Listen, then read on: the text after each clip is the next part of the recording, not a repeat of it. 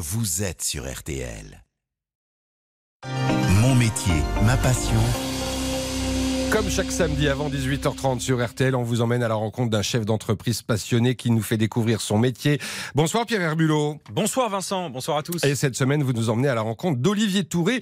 Il est opticien indépendant à Cachan dans le Val-de-Marne. Elles sont petites, rondes, carrées, rectangulaires, écaillées, de toutes les couleurs, transparentes, fines ou épaisses. Dans la boutique, des lunettes pour tous les goûts, mais surtout adaptées à tous les visages. Avec 23 ans de métier dans les pattes, Olivier Touré est devenu expert dans la science de la lunette. Ça tient compte de la forme du visage, de la hauteur des sourcils, de la hauteur des pommettes, la hauteur de la racine nasale, de sa largeur, la taille des tempes, euh, qui peuvent être parallèles, qui peuvent être bombées, plein de paramètres. Et puis se rajoute à ça votre quotidien c'est-à-dire à quoi vont être exposées ces montures? Euh, est-ce que l'environnement est, on va dire, hostile? Est-ce que vous allez les manipuler beaucoup, donc avec un risque de les abîmer? C'est pas euh, un achat anodin et il faut bien le réfléchir parce qu'il va énormément être utilisé. Qu'est-ce que vous me conseilleriez comme, euh, comme lunette à moi? Donc il faudrait que je mesure la largeur de vos yeux pour, pour bien cibler le, le, choix de la monture, mais on va faire comme ça en, en direct. Alors, on va voir cette monture-là Là, on va essayer une forme un petit peu plus droite, je vous disais, par rapport à la forme des pommettes, voir comment ça se, se positionne pour pas arrondir le, visage. Voilà, vous pouvez découvrir votre visage par ici. C'est un modèle qui peut tout à fait vous, vous convenir. Je ne sais pas si J'adore. voilà. Bah, si vous avez trouvé des lunettes qui vous vont, Pierre, c'est parfait. Bon, il y a une partie esthétique évidente dans le métier d'opticien, car les lunettes, on, les a au milieu de la, figure. Mais, mais c'est pas tout, Pierre. Hein oui, l'ophtalmo est aussi un artisan, direction l'arrière-boutique. C'est là que les verres arrivent sous la forme de gros disques qu'Olivier va découper. Mais d'abord, il scanne au dixième de millimètre près la monture à sertir à l'aide de l'une de ces machines.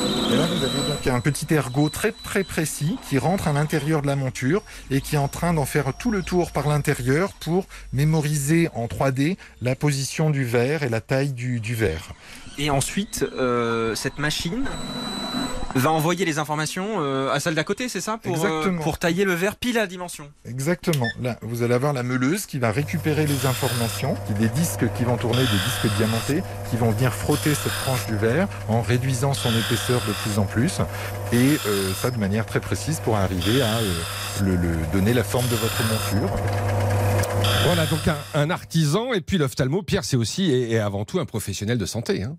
2016, les opticiens sont effectivement reconnus comme des professionnels de santé. Souvenez-vous, ils étaient restés ouverts hein, pendant les confinements. Dans le cabinet d'Olivier, il y a d'ailleurs une pièce avec les mêmes genres de machines que chez les ophtalmologues. Et vu le délai de rendez-vous de ces médecins, l'opticien pourrait bien devenir un recours. C'est en tout cas le souhait d'Olivier Touré. Déjà, à la base, nous avons énormément d'heures de formation d'examen de vue. Aujourd'hui, on peut faire des délivrances d'urgence sans ordonnance, mais sinon, on peut adapter une ordonnance, c'est-à-dire que euh, une ordonnance va avoir une validité entre 12 mois et 5 euh, ans, selon l'âge. Euh, et pendant ce délai-là, on peut faire la mesure des évolutions de votre vue. Et d'ailleurs, c'est quelque chose aujourd'hui qu'on veut remettre davantage en avant. Voilà, on salue évidemment tous les opticiens et on se retrouve samedi prochain pour Mon métier, ma passion. Merci Pierre Herbulot.